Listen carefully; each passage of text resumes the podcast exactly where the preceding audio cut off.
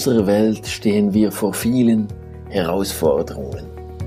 Es gibt aber auch viele nachhaltige Lösungen. Genau um diese Lösungen geht es in diesem Podcast.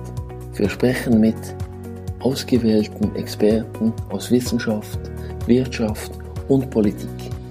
Ich selber heiße Bastien Giraud, bin ETH-Dozent, Mitglied des Nationalrates und Unternehmensberater. Und jetzt, lass uns gleich loslegen. Ja, willkommen Christian Althaus. Wenn ich das richtig ausspreche, ist ein schwieriges Wort. Epidemiologe, Epidemiologe, habe immer Mühe mit diesem Wort, an der Universität Bern und in der Taskforce, welche jetzt äh, den Bundesrat begleitet, wenn ich das richtig verstanden habe. Stimmt das, Christian? Ja, guten Tag, Bastian. Äh, ja, mittlerweile gibt es diese Taskforce, äh, die nicht nur den Bundesrat, aber auch äh, das Bundesamt für Gesundheit oder die kantonalen Behörden äh, begleitet und, und Ratschläge bieten kann, äh, wie wir dieser Coronavirus-Epidemie begegnen. Das ist sehr gut, weil das Thema des, des heutigen Podcasts ist genau die Frage, was sind Lösungen, die uns helfen, einerseits wieder diese Normalisierung zu erreichen, diese Lockerung, aber gleichzeitig zu verhindern, dass wir wieder ein Aufflammen der Infektionen haben, der Infektionszahlen, dass wir vielleicht sogar eine zweite Welle haben von Infektionszahlen. Also was sind da wichtige Lösungen, um, um dorthin zu kommen? Äh, das wollen wir besprechen. Zuerst aber kurz noch zu dir, zum Gast, dann sprechen wir etwas über das Problem, die Herausforderungen und dann eben in, gehen wir in die Lösungen und ganz zum Schluss vielleicht auch noch, ob, ob in der ganzen Sache noch eine, eine, eine oder andere Lehre für den Klimaschutz drin ist. Aber jetzt zuerst zu dir. Ähm, interessant, ich habe gelesen in der NZZ, du hast bereits im Januar deine Aktien verkauft, weil du das vorausgesehen hast. Ähm, wieso hast du das vorausgesehen? Ja, wir beschäftigen uns schon länger mit der Ausbreitung von neu auftretenden Infektionskrankheiten. Das ist ein, eines unserer Spezialgebiete. Und als es dann natürlich losging äh, mit, mit der Epidemie in China, da haben wir uns dann so Mitte Januar, als äh, die ersten Daten, äh, die man wirklich benutzen kann für eine Analyse, langsam zugänglich wurden, haben wir uns das genauer angeschaut und dann wurde relativ schnell klar, dass sich dieses Virus relativ schnell ausbreitet und, und mir war dann bewusst, ja, das wird jetzt wahrscheinlich eine Pandemie und es gab da halt schon auch relativ deutliche Hinweise, dass es ein gefährliches Virus ist, weil sonst würde man das auch nicht so schnell entdecken. Also das entdeckt man ja äh, wegen der Schwere der Krankheit in den Spitälern. Und da dachte ich äh, sehr schnell, ja, das ist jetzt die Pandemie, äh, von der alle immer gesprochen haben, die kommt. Und also da mein Aktienpaket ist natürlich nur ein kleines Hobby, aber da dachte ich, ja, jetzt stoße ich das lieber mal ab. Also wenn du ja richtig vorausgesehen hättest, hättest du es nicht einfach abgestoßen, sondern irgendwie in Online, Online-Shops oder Farm oder das, was jetzt gut läuft, investiert. Inwiefern war denn voraussehbar, wie sich das jetzt entwickeln wird oder diese, diese Entwicklung, die wir jetzt haben?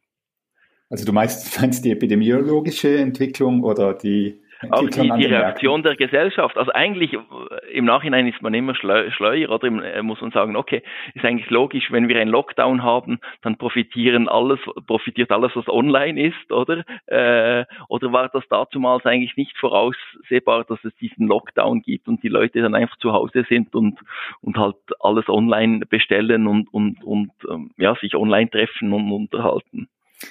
Ja, also für mich war es interessant äh, zu verfolgen, dass es zuerst na natürlich äh, zu einem Rückschlag für, für die asiatische Wirtschaft kam und auch in China, das war eigentlich deutlich.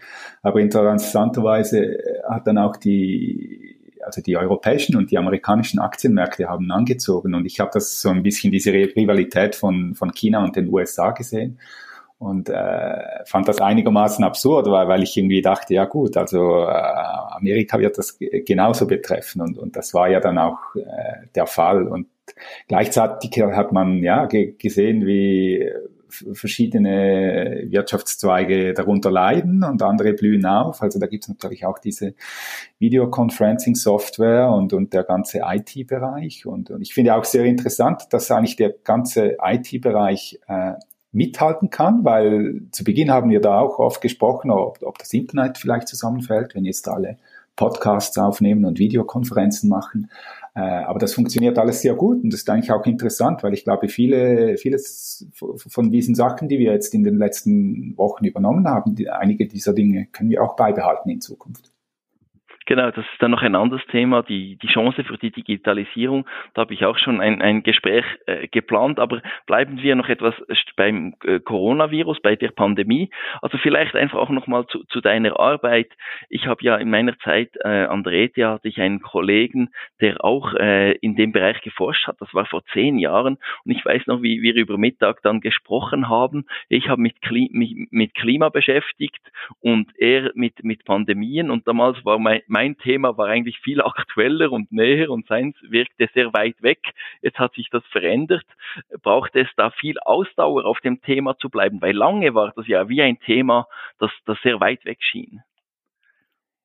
Ja, das ist mir eigentlich erst jetzt ein bisschen aufgefallen, dass das vielleicht gar nicht so im, im, im Fokus der Gesellschaft ist, obwohl man ja oft äh, davon spricht und auch äh, wirklich äh, bekanntere Leute in der Öffentlichkeit. Also Bill Gates war immer jemand, der davon gesprochen hat und einfach wusste, dass das früher oder später kommen könnte und dass wir vielleicht nicht ganz äh, genügend gerüstet sind. Und wenn man sich natürlich in der Forschung damit beschäftigt ähm, und, und auch ein bisschen außerhalb der Schweiz schaut, dann gibt es natürlich äh, vor allem in den letzten 20 Jahren äh, sehr viele sogenannte neu auftretende Infektionskrankheiten. Also da gab es ja SARS und dann kam MERS. Äh, es gab auch das Zika-Virus, das sich weiter verbreitet hat, dann äh, die großen Ebola-Ausbrüche.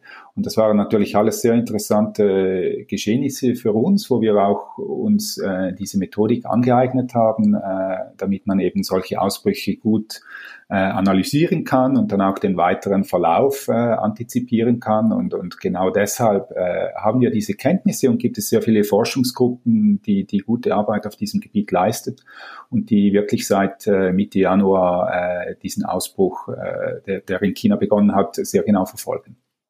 Mhm.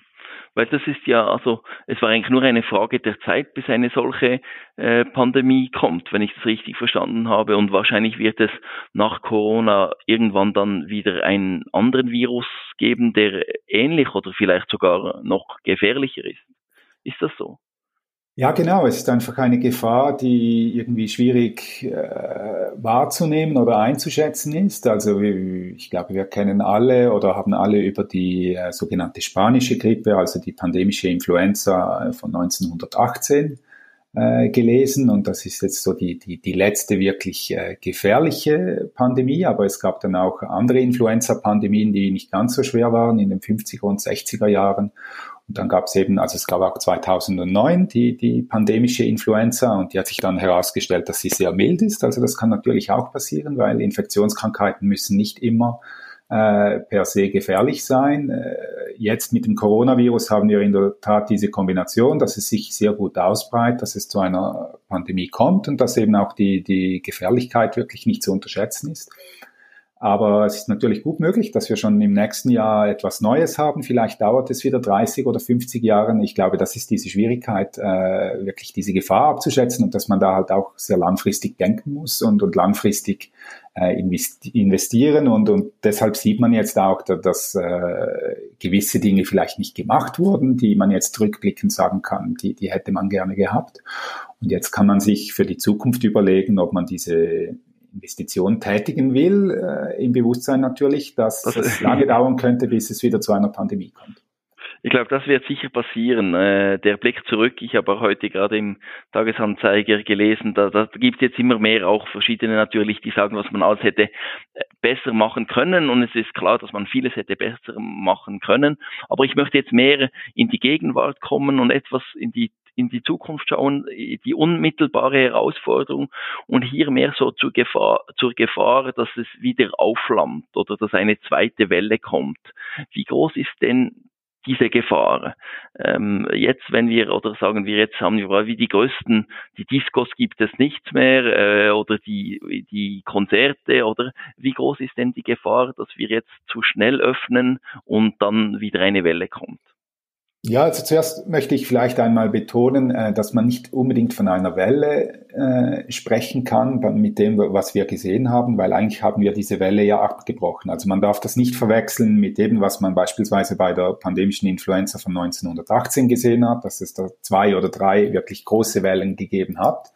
Ähm, auch, auch da hat man natürlich Maßnahmen getroffen, aber nicht in, in diesem Umfang. Und es hätte jetzt eine große Welle gegeben in der Schweiz, aber die wurde jetzt wirklich sehr frühzeitig äh, abgebrochen. Und die Frage ist, ob wir einfach wieder in so ein Szenario äh, reinrutschen, dass die Fallzahlen stark ansteigen und dass man dann vielleicht wieder verstärkte Maßnahmen äh, einleiten müsste. Ich bin im Moment relativ zuversichtlich, weil man hat gesehen, dass man jetzt äh, mit den Maßnahmen äh, in, in der Schweiz, die jetzt nicht äh, vielleicht äh, ganz so stark oder extrem waren wie in anderen Ländern, aber dass das auch reicht, um, um die Fallzahlen innerhalb ein paar Wochen äh, zu drücken.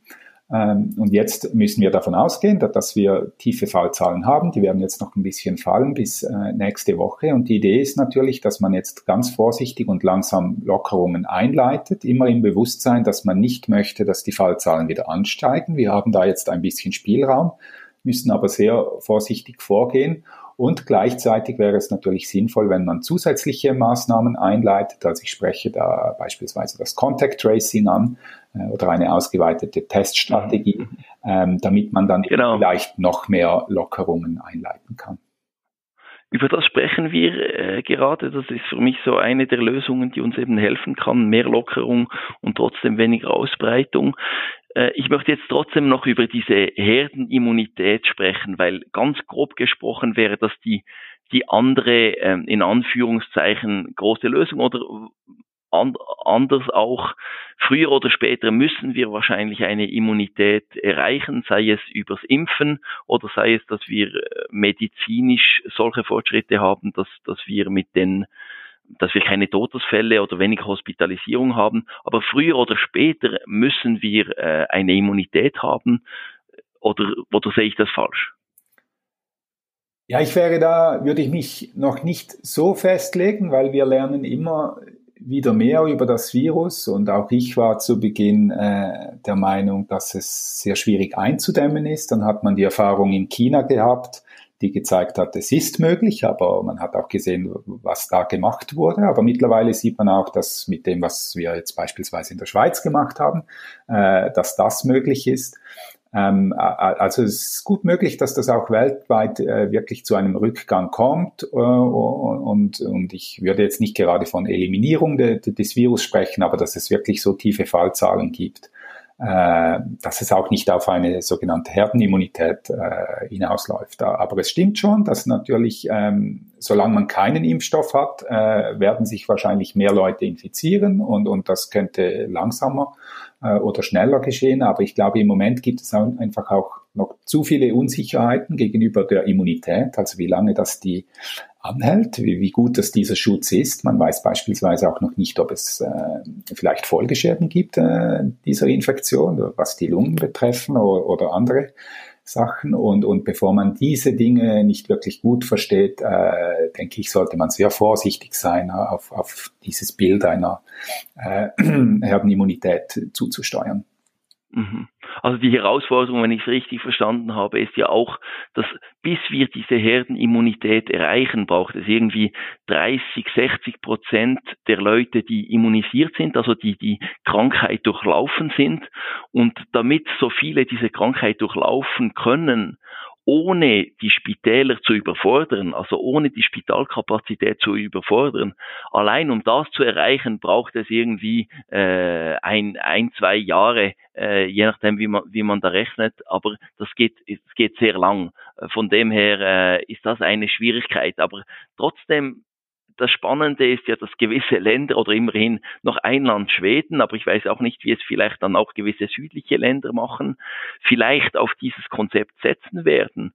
Und die Herausforderung, und vielleicht sprechen wir da bei den Lösungen, ist dann auch noch, dass dann so zwei Länder wie etwas inkompatibel sind, oder? Äh, ein Land, das auf äh, in dieser Immunisierung setzt und ein Land, das äh, auf Containment setzt, die dürfen eigentlich keinen Austausch mehr haben, außer mit einer, äh, ja, dass die Leute in Quarantäne gehen, 14 Tage. Ja, ich sehe dieses Problem jetzt eigentlich nicht so. Also zuerst würde ich auch sagen, ich glaube nicht, dass es wirklich Länder gibt, die, die auf eine Herdenimmunisierung äh, setzen, weil das wäre wirklich einfach ein, ein sehr weiter Weg und es gibt noch zu viele Unsicherheiten und, und das Risiko ist zu hoch, dass man wirklich auf dieses Ziel setzt. Also auch in Schweden, man muss sich da bewusst sein, auch die Schweden haben sehr starke Maßnahmen. Äh, es sind einfach beispielsweise die, die Schulen und Geschäfte sind noch geöffnet. Ähm, aber sie haben sehr starke Maßnahmen und versuchen auch die, die Fallzahlen gut zu drücken. Und, und Schweden zeigt vielleicht einen Mittelweg, äh, der eine gewisse Normalisierung de, des, des Lebens möglich macht, also wo, wo die Schweiz vielleicht auch äh, hinsteuern möchte. Die Schweiz steuert jetzt dahin von ausgehend von sehr tiefen Fallzahlen und in Schweden sind jetzt halt die Fallzahlen hoch und sie kommen eigentlich von, von oben herunter. Das sind zwei verschiedene äh, Herangehensweisen. Aber, Aber, wollen Sie den Schweden äh, wirklich das Container, so wie ich es gelesen habe, wollen Sie gar nicht wirklich eben äh, das Container, diese Fallzahlen auf Null bringen. Sie wollen es einfach tief halten. Äh, also ist schon etwas ein anderes Konzept als das Konzept jetzt Südkorea, China, wo man wirklich auf Null gehen will, oder? Siehst du da nicht wie auch etwas, doch etwas unterschiedliche Ansätze? Ja, also auch die, die Schweden passen ihre Strategie an und, und sie wollen, das primäre Ziel ist einfach, dass das Gesundheitssystem äh, nicht überlastet wird, aber sie kommen da schon auch ein bisschen an, an ihre Grenzen und dann je nachdem werden sie vielleicht auch äh, verstärkte Maßnahmen einführen. Also ich glaube, Sie haben zuerst auch gesagt, Sie werden gar nicht äh, viel testen. Sie möchten jetzt aber auch etwas die Teststrategie äh, aus, äh, ausweiten, weil Sie haben auch sehr, gesehen, dass es zu sehr vielen Todesfällen in äh, Pflegeheimen oder Altersheimen äh, ge gekommen ist. Und ich glaube, es, es gibt äh, keine Länder, die wirklich eine klare Strategie haben, weil, weil man weiß noch zu wenig. Es gibt einfach verschiedene Ausarbeitungen äh, ähnlicher Konzepte und, und auch in Schweden, also sie versuchen auf jeden Fall, die Fallzahlen so tief zu halten, dass es nicht zu einer Überlastung des Gesundheitswesens kommt. Und, und wenn man so eine Herdenimmunität anstreben würde, dann, wie du sagst, würde das sowieso auch sehr lange äh, gehen und, und deshalb äh, wären sie in Schweden auch sehr froh, wenn es äh, äh bald einmal einen Impfstoff geben würde. Und vielleicht noch ein Wort zum Austausch äh, der Länder. Also ich sehe da eigentlich äh, nicht so Probleme. Jetzt beispielsweise unter europäischen Ländern kann ich mir vorstellen, dass da die meisten Länder in den nächsten Monaten in einer einigermaßen ähnlichen Situation sind, weil man auch von den Erfahrungen von anderen Ländern lernen kann. Und dann ist es natürlich so, dass wenn es ein Land gibt, wo, wo es wirklich viele äh, Menschen gibt, die immun sind, äh, dann, dann wäre der Austausch mit einem solchen Land sowieso äh, nicht so problematisch. Und wenn andere Länder weniger Immunität haben, aber die Fallzahlen sehr tief sind, dann glaube ich schon, dass es äh, wieder äh, zu, zur Mobilität unter den Ländern kommen kann. Mhm, mhm. Dass es wieder sich, sich angleicht, ja. Aber jetzt wahrscheinlich in einer Übergangsphase kann es immer wieder zu Situationen kommen, wo in einem Land äh, steigen die Zahlen und dann sagt das andere Land, ähm, das wird wahrscheinlich passiert. Im Moment ist es ja schwierig, oder? Äh, wir haben, ich arbeite beruflich auch in, in Deutschland und Österreich, aber dort kommt man eigentlich nicht hin ohne, ohne driftigen Grund. Ja, im Moment ist es natürlich äh, ein bisschen speziell, aber ich glaube, das hat einfach damit zu tun, dass alle Länder etwas überrumpelt wurden und dann schaut man zuerst mal auf sich selbst und ist damit beschäftigt, aber das hat sich jetzt schon äh, etwas geändert und ich glaube, da gibt's dann schon äh, eine Normalisierung. Also wenn man jetzt beispielsweise die Schweiz und Deutschland anschaut, sich diese Länder angleichen, dann, dann sehe ich da nicht ein, warum man unbedingt noch die, die Grenzen geschlossen halten sollte und es ist ja nicht so, dass wirklich niemand über die Grenze kommt. Also es gibt da natürlich schon auch einen Austausch. Ja, ja, genau. Also sonst würde unsere Wirtschaft auch nicht funktionieren. Wir haben, ich weiß, dass in der äh, Abfallwirtschaft, man ist mit Betriebmitteln und so weiter, ist man natürlich so abhängig und, und dort funktioniert das. Oder kritische Transporte sind immer noch möglich. Äh, gestern haben wir auch äh, die, die AKWs genauer angeschaut. Dort gab es ja Inspektionen mit internationalen Experten. Dort wurden die einfach ähm, zwei Wochen früher in die Schweiz geholt und dann waren sie äh, zwei Wochen in der Quarantäne dass sie jetzt die Inspektion machen können. Das ist dann natürlich etwas schwieriger, aber es funktioniert natürlich schon immer noch äh, ein gewisser Austausch.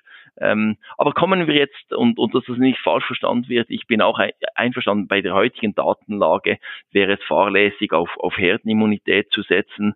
Ähm, heute müssen wir, ich denke, das, das Einfachste, ich denke da manchmal an meine Eltern, äh, wann sehen die wieder ihre Enkelkinder, äh, als unmittelbares Ziel, weil ich finde das schon noch hart, meine Eltern sind auch äh, in der Risikogruppe, allein deshalb wegen dem Alter und äh, für mich ist auch etwas die Frage jetzt neben den wirtschaftlichen Herausforderungen, auch gesellschaftlich, äh, wie können wir die Fallzahlen so runterbringen, dass das Risiko wieder verträglich ist. Und da denke ich auch, dass es am besten ist, wenn wir äh, hinübergehen in diese, das, was die Wissenschaft immer gefordert hat, dieses Tracking, oder?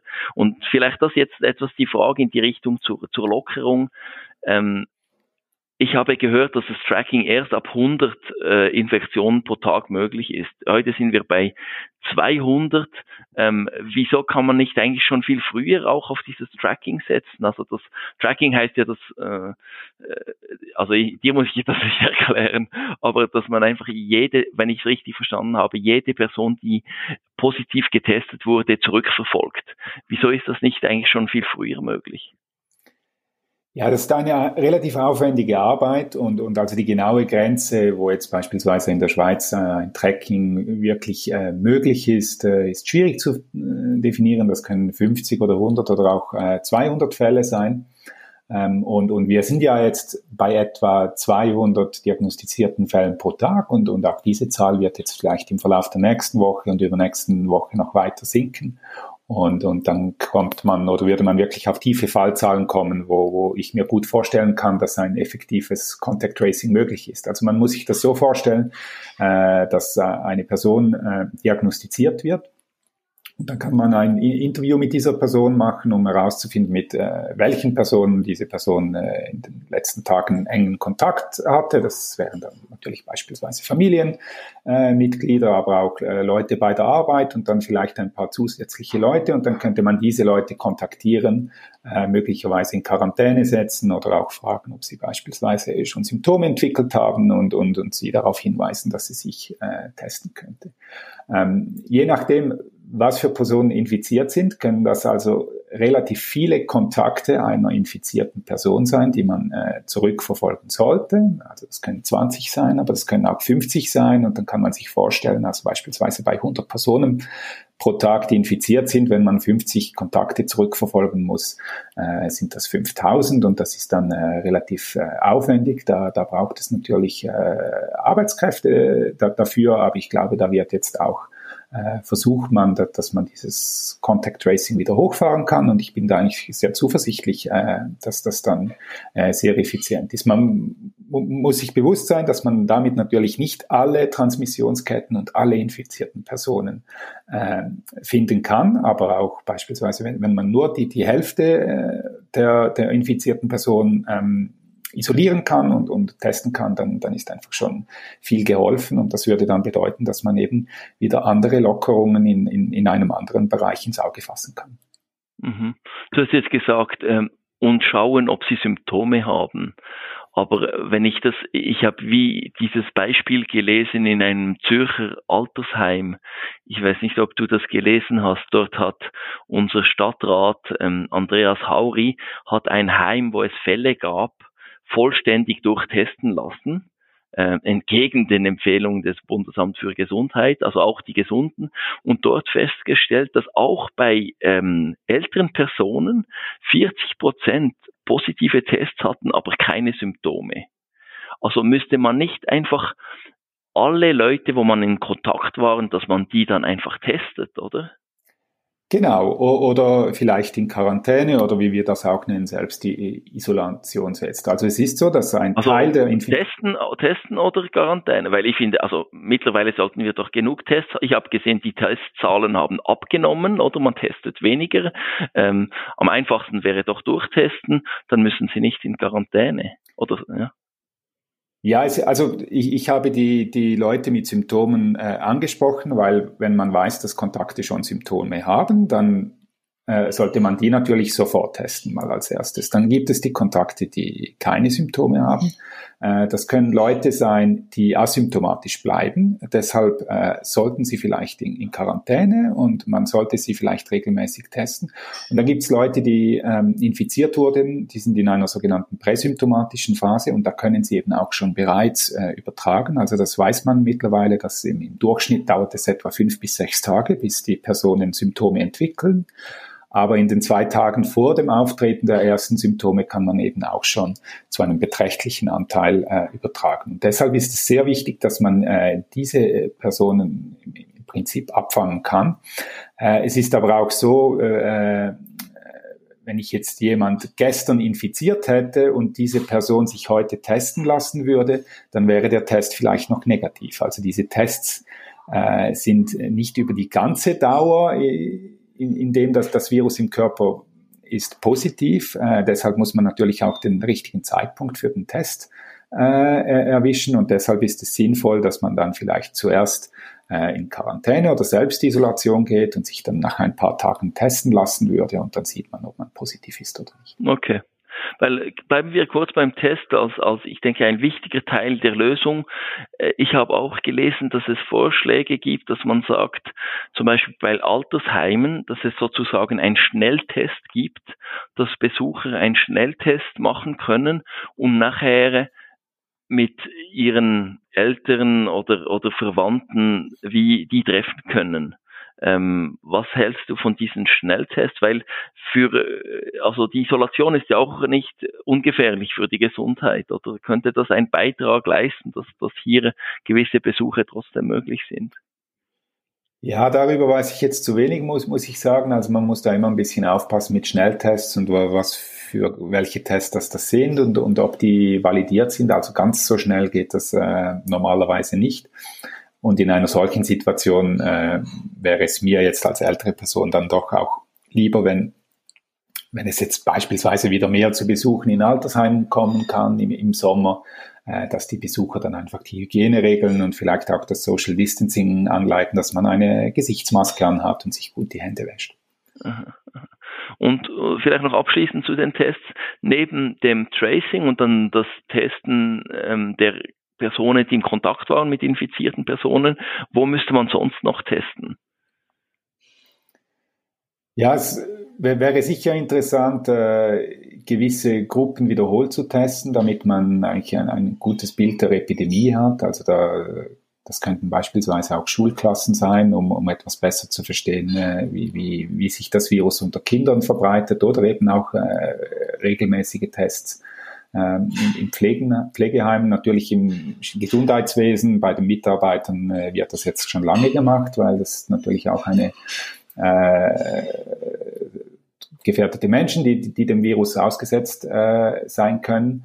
Ähm, und idealerweise wäre es einfach so, dass man wirklich genügend Tests hätte, ähm, dass man einfach Zugang hat zu diesen Tests. Also wenn äh, dann wirklich Personen Symptome entwickeln würden, dass man sich einfach sehr schnell testen kann, mhm. lassen kann, auch über den Sommer beispielsweise. Und äh, wenn man jetzt eine andere Testkategorie sind ja diese ähm, Temperaturtests in Südkorea. Ich, ich vergleiche manchmal, welche Elemente gibt es in Südkorea, weil es schon spannend, oder? Die haben kein Lockdown gemacht und den Virus eingedämmt, oder?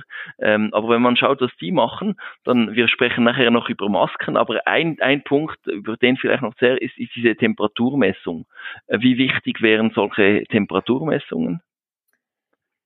Ja, das ist äh, schwierig so einzeln einzuschätzen. Also in den vielen asiatischen Ländern gibt es natürlich wirklich ein ganzes Paket äh, dieser Maßnahmen, äh, die diese Länder schon lange haben, auch durch die Erfahrung, die sie beispielsweise durch SARS gewonnen haben.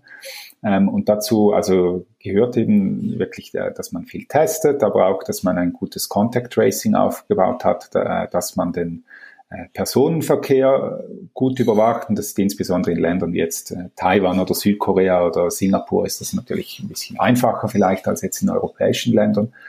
Ähm, und jetzt muss ich nochmal zurückkommen, die, Temperatur. die Temperaturmessung, genau. Äh, auch das äh, wird da angewandt mit, mit Schutzmasken beispielsweise und die Temperaturmessung, da geht es einfach darum, dass wenn man beispielsweise öffentliche Gebäude äh, betritt oder, oder wenn man äh, Verkehrsmittel betritt, dass man auch beispielsweise an U-Bahn-Stationen oder so, dass, dass, man, dass da die Temperatur gemessen wird. Und das ist einfach ein, ein, ein weiteres Mittel, äh, das es möglich macht, Leute beispielsweise mit leichtem Fieber äh, zu erkennen. Das kann sinnvoll sein. Auf der anderen Seite wissen wir eben, dass auch ein beträchtlicher Anteil der Übertragung vor den Symptomen auftreten kann. Das bedeutet aber nicht, dass es nicht sinnvoll ist und das ist dann immer etwas eine Abwägung, ob man den Aufwand betreiben möchte, um ein paar weitere Infizierte vielleicht zu erkennen und auch äh, gesellschaftlich, ob man solche Maßnahmen überhaupt möchte. Jetzt in einem äh, europäischen Land, in asiatischen Ländern ist man sich äh, das eher gewohnt, in europäischen Ländern vielleicht etwas weniger. Ja, ich habe einfach etwas das Gefühl, all diese Maßnahmen, oder? Äh, Testen, Quarantäne, ähm, Temperaturmessung, Maske, äh, Daten, äh, Datentracking oder Datenverfolgung. Eigentlich möchte man ja nichts von dem, oder? Das ist schon klar. Aber äh, die Frage ist ja, äh, schaffen wir eine Lockerung ohne diese Maßnahme? Äh, und, also was sind die Kosten, wenn wir diese Maßnahmen nicht äh, nehmen? Und, und welche dieser Maßnahmen ist vielleicht die, die noch am wirksamsten ist und, und am wenigsten und am wenigsten kostet oder am, am wenigsten schwierig ist die, oder die, die Akzeptanz vielleicht am höchsten ist. Weil ich glaube, beim, beim Datenschutz in, in China habe ich ja gehört, gibt es wie so eine App und die zeigt dann grün, äh, orange oder rot und wenn sie rot zeigt, muss man in Quarantäne und wenn orange, also und wenn man grün ist, darf man herumlaufen. Aber das, ich, eine solche App da muss jeder mitmachen, oder? Das ist ja unmöglich in, in Europa zu entwickeln. Und ich habe jetzt gesehen, die, die, das europäische App-Projekt hat jetzt auch einen Rückschlag entwickelt. Also bei dieser Lösung sehe ich, ähm, bin ich nicht so optimistisch. Ich frage mich einfach, ähm, welche dieser Lösungen nehmen wir, oder? Ja, ist ein sehr wichtiger Punkt, äh, den du hier ansprichst. Und ich glaube, man muss sich wirklich bewusst sein, äh, was für Maßnahmen man möchte, um vielleicht ein schlimmeres Übel wie ein Lockdown äh, abzuwenden, weil ich glaube, das Letzte, was wir wollen, ist äh, wirklich weiterhin in einem solchen Lockdown sein. Und da muss man sich wirklich die einzelnen Maßnahmen äh, durchgehen. Und wenn man sich jetzt beispielsweise das klassische Contact Tracing anschaut, das vielleicht für manche Leute auch etwas abschreckend sein kann, aber da, da, da muss man wissen, dass das auch in der täglichen Notlinie gemacht wird für andere Infektionskrankheiten äh, in der Schweiz und wenn man da dann mal ein Telefon kriegt, äh, wo einem jemanden sagt, dass ein Mitarbeiter positiv getestet worden ist und dass man sich vielleicht abtesten lassen sollte, ich glaube, dann ist das kein großer äh, Eingriff in die persönliche Freiheit. Äh, wenn wir ich glaube auch, dass das Contact Tracing, das ist das können wir nehmen, oder? Den Teil nehmen wir. Aber bei den anderen Maßnahmen, oder ähm, vielleicht auch, wenn wir diese Tracking-App anschauen, äh, die doch ja in, in den in Süd, Südkorea und China doch äh, stark verwendet wurde, die scheint ja nicht wirklich voranzukommen. Ja, da würde ich mal noch abwarten und, und das finde ich persönlich äh, wirklich ein, ein sehr interessanter Aspekt, weil natürlich in China ist es so, äh, da sind viele dieser Apps einfach verbreitet, die, die halt wirklich äh, auf eine Überwachung der, der Bürger zusteuern und, und das äh, haben wir hier, hier nicht und wollen es natürlich auch auf keinen Fall. Ähm, das war eine relativ einfache Lösung für China, weil, weil diese Technologie da vorhanden war. Aber ich finde es eigentlich interessant, dass äh, sowas äh, schwieriger umzusetzen ist in Europa wegen eben unseren strengen Datenschutzgesetzen und auch unser unserem Gefühl für, für individuelle Freiheit. Und das ist dann technologisch natürlich eine Herausforderung, um, um hier eine App zu entwickeln, die eben wirklich sehr stark auf Datenschutz äh, setzt, wo, wo diese Daten auch nicht gesammelt werden beispielsweise und dann wahrscheinlich äh, im Nachhinein gelöscht werden, äh, dass diese Daten gar nicht von jemandem eingesehen werden kann, sondern dass es wirklich nur darum geht, äh, ein Signal zu übermitteln, äh, wenn man in der Nähe war, von jemandem, der, der positiv getestet wurde. Und das sind jetzt äh, diese verschiedenen Projekte am Laufen und da, da wird auch sehr offen äh, kommuniziert und da sieht man die unterschiedlichen Ansichten. Und ich bin da eigentlich sehr zuversichtlich, dass da interessante Lösungen kommen und auch, dass die Leute äh, diese Apps für sinnvoll halten und interessant. Und natürlich beruht alles auf Freiwilligkeit, aber ich kann mir gut vorstellen, dass da viele Leute äh, solche Apps benutzen werden. Okay, gut, das freut mich ja zu hören, dass du da zuversichtlich bist. Ähm, ja, ist auch äh, ein Hinweis, ich habe das etwas äh, kritisch oder war da weniger zuversichtlich. Vielleicht noch zum Thema Masken. Das ist ja auch ein, ein, das hat vielleicht auch damit zu tun, dass das BAG hat man das Gefühl gesagt hat, Masken bringen nichts, weil sie knapp waren.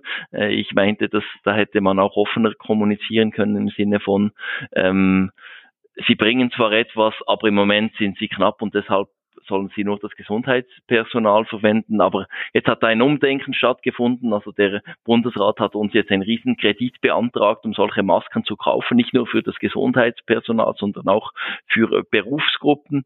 Vielleicht äh, einfach zu Masken als Teil der Lösung. Wo, wo machen Masken Sinn? Ja, was, was, was, was denkst du, wo wäre es am wirksamsten, Masken zu verwenden? Ja, vielleicht zuerst kurz zu, zur Wirksamkeit und, und, und dieser Frage und, und ob das umstritten ist. Also das ist natürlich das Problem, dass das einfach schwierig zu messen ist und das ist natürlich, dass man davon ausgehen kann, dass diese Masken nützen. Es gibt auch die Erfahrung von asiatischen Ländern. Äh, es gibt dann den Unterschied beispielsweise, ob, ob diese Masken, diese äh, Tröpfchen verhindert, wenn man hustet. Also da ist es natürlich nicht so, dass gar nichts mehr durch die Maske geht, aber weniger und das hat dann schon einen Effekt. Und jetzt eben beim Coronavirus ist es ja eben so, dass wir auch wissen, dass äh, ein Großteil der Übertragung stattfinden kann, äh, bevor die Symptome entwickelt werden. Und das wäre dann möglicherweise eher durch Tröpfchen, die einfach beim Sprechen äh, ver verbreitet werden. Und, und gerade dann äh, könnte eben so eine Maske wirklich äh, sehr hilfreich sein und eben auch für Leute, die nicht wissen, dass sie infiziert sind und, und keine Symptome haben. Also von daher kann ich mir vorstellen, jetzt haben wir ja dann die Öffnung von äh, Coiffeurläden und, und Physiotherapie. An, an solchen Orten braucht es dann auch äh, ein, ein Schutzkonzept. Und da werden diese Masken natürlich eine wichtige Rolle spielen, eben auch für asymptomatische Leute, also Leute, die entweder nicht infiziert sind oder nicht wissen, dass sie infiziert sind. Einfach, dass man beispielsweise durch das Sprechen diese Tröpfchen nicht äh, verteilen mhm. kann. Mhm. Äh, also kann man nicht eigentlich vereinfacht sagen, überall, wo man das so Social Distancing nicht einhalten kann, ähm, dort wäre eine Maske sinnvoll. Genau, also es kann dann auch sein, dass man beispielsweise, wenn man in den Supermarkt geht, dass das sinnvoll wäre, wenn man im öffentlichen Verkehr unterwegs ist, vor allem wenn das enger ist, in einem Bus oder in einem Tram, äh, dann denke ich, kann das sehr sinnvoll sein. Wenn man natürlich einfach alleine unterwegs ist äh, auf der Straße für einen Spaziergang, dann muss man vielleicht nicht unbedingt eine Maske tragen, aber das kann dann auch äh, eine individuelle Entscheidung sein. Okay, ja, ja. Nein, also das mit Masken ist ja äh, der Widerstand ähm, war ja am Anfang groß. Ich denke, jetzt findet etwas ein Umdenken äh, statt. Es halt in der Politik manchmal auch etwas schade, wenn wenn die SVP zuerst etwas fordert oder äh, Frau Martullo als erstes eine Maske anhat, dann gibt es zum Teil auch Reflexe, die nicht nur ähm, helfen. Aber wenn wir noch vielleicht bei den Masken bleiben, äh, ein, eine große Debatte ist jetzt die Restaurants, oder? Dort gibt es ein Schutzkonzept von Gastro Suisse, wo einfach der, das, die Mitarbeiter haben Masken an und sie servieren das Essen auf dem Nebentisch. Aber die Krux ist natürlich, die Gäste können nicht gut Masken anhaben äh, beim Essen. Und ähm, so wie ich das, also bei vielen Restaurants ist man trotzdem dann auch recht nahe zusammen. Man spricht mehr als 15 Minuten miteinander, kann das Social Distancing nicht gut einhalten. Äh, was ist das so deine Einschätzung mit, mit, mit Restaurants? Wie, äh, die Länder behandeln das ja unterschiedlich, oder? Einige machen Restaurants früher, einige später. Äh, wie siehst du das? Ja, ist eine wichtige Frage und, und auf jeden Fall eine wichtige Branche, wo, wo es gute Lösungen oder, oder Perspektiven braucht. Und ich glaube, ja, wie, wie, du sagst, also was klar ist, ist natürlich, dass das Personal im Prinzip Masken tragen könnte, aber die, die, die Leute, die natürlich etwas trinken oder essen, äh, für die ist es schwieriger. Ich glaube, da gibt es einfach Konzepte, dass man äh, weniger Tische belegt, äh, dass die Räume weniger dicht gefüllt sind, gerade im Sommer, wenn man vielleicht auch draußen sitzen kann, äh, würde das diesbezüglich äh, auch helfen. Aber man wird an einem solchen Ort nicht potenzielle Übertragungswege verhindern können. Also die, die wird es geben.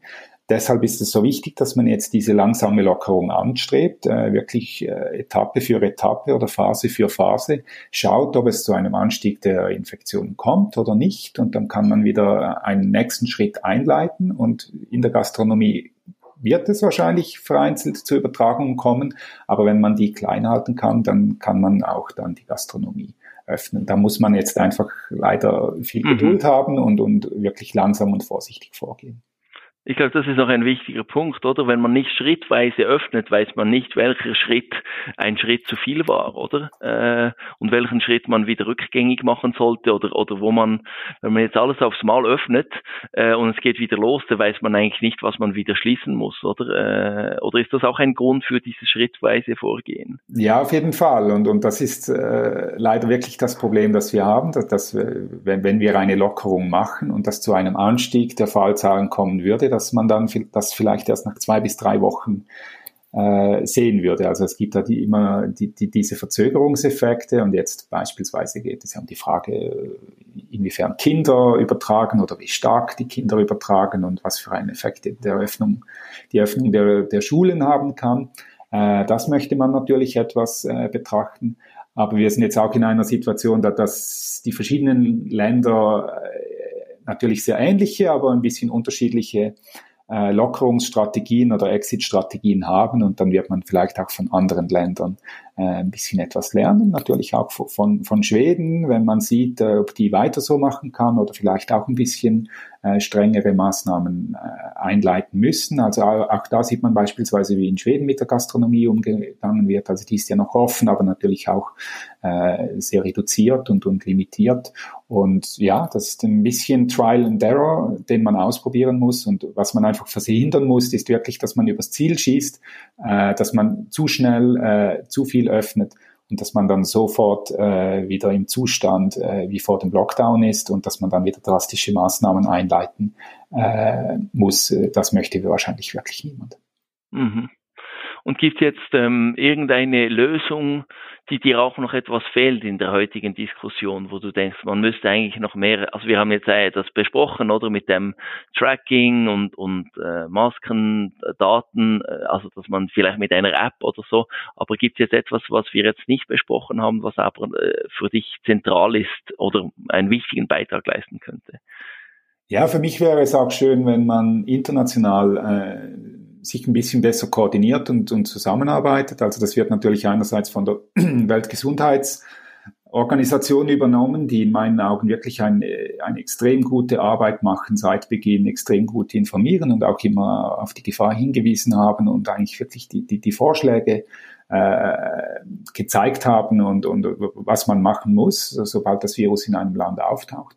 Auf europäischer Ebene gibt es dann äh, die Europäische Kontrollbehörde, also das ECDC, äh, die da auch ähm, die, die, die Guidelines rausgibt. Aber zusätzlich würde ich mir schon ein bisschen wünschen, dass die Länder untereinander ein koordinierteres Vorgehen haben. Ich, für mich ist es nachvollziehbar, dass jetzt am Beginn alle ein bisschen auf sich selbst schauen, aber schlussendlich diese Grenzen in Europa, die spielen dann für das Virus keine große Rolle. Und da wäre es schon schön, äh, wenn man auf europäischer Ebene und dann später auch international ein bisschen ein koordinierteres Vorgehen sehen würde. Mhm. Ja, und, und die Schweiz ja auch ist nicht der Hauptsitz der WHO, auch in der Schweiz, also könnte da sicher eine, ja, eine Rolle spielen, das leuchtet mir ein. Vielleicht, wir sind jetzt etwas zum Schluss, oder? Äh, ich habe gesagt, am Schluss würde mich noch interessieren, ähm, als Klima, Klimaschutz ist ja so etwas mein Thema. Ich war auch in dem Bereich in der Forschung, habe mit Modellen gearbeitet und äh, von außen betrachtet muss man sagen, lange hat das Klimathema mehr Beachtung bekommen als Pandemien, aber wie es von außen betrachtet hat jetzt die Wissenschaft einen enormen Einfluss gehabt auf die Politik. Die Politik äh, beruht ihre Entscheide auf die Modelle der Wissenschaft und die Wissenschaft hat einen sehr direkten Einfluss. Was, was können wir lernen im Bereich Klimaschutz vom Umgang äh, mit, mit der Pandemie oder vom, von der Berücksichtigung der Wissenschaft jetzt in dieser Pandemiekrise? Ja, also zuerst vielleicht würde ich nicht sagen, dass, die Wissenschaft einen wahnsinnig starken Einfluss äh, jetzt hat in, in, in der Behandlung äh, dieser Krise. Also auch hier geht es nicht nur um die Wissenschaft, sondern auch um die Wirtschaft und die Gesellschaft und, und verschiedene Stakeholders. Und ich glaube, die, die haben alle ihre wichtigen Punkte, die sie anbringen können und, und müssen. Und, und da muss man dann diese Kompromisse finden oder der beste Weg. Und ich glaube, genau so sollte es auch äh, bei den Klimawissenschaften sein oder beim Problem des Klimawandels was mir ein bisschen aufgefallen ist, oder, oder ich habe irgendwie diesen Vergleich gesehen in den letzten Monaten, ist dass etwas vorgekommen wie äh, wirklich eine sehr stark äh, verkürzte Entwicklung äh, der möglichen Folgen eines Klimawandels.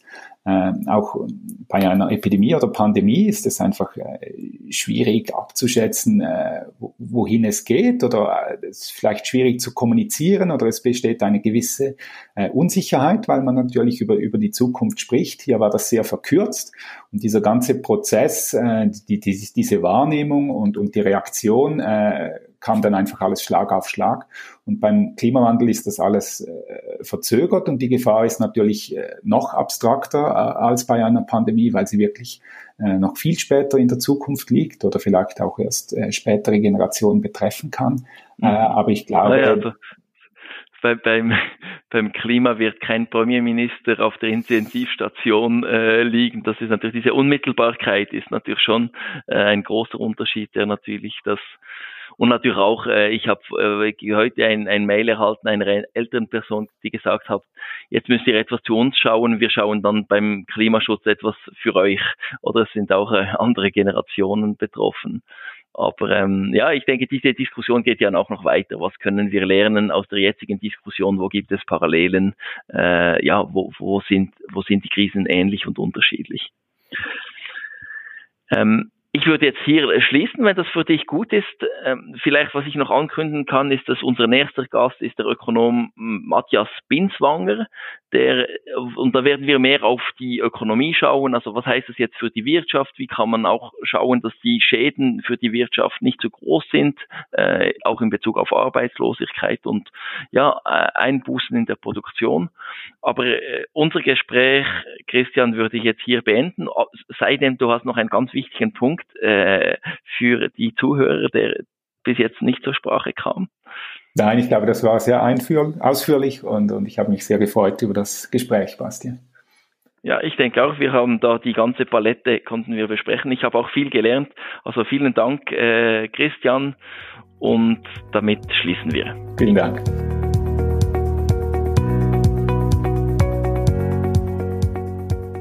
Das war es für diese Woche mit was ist die Lösung? Dein Podcast zur Nachhaltigkeit. Wie hat dir diese Episode gefallen? Deine Meinung interessiert mich.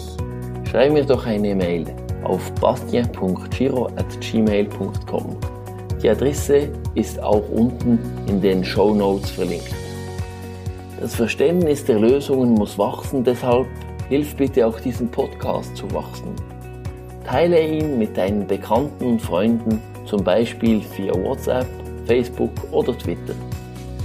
Nun wünsche ich dir eine gute Woche, bleib gesund und bis zur nächsten Episode.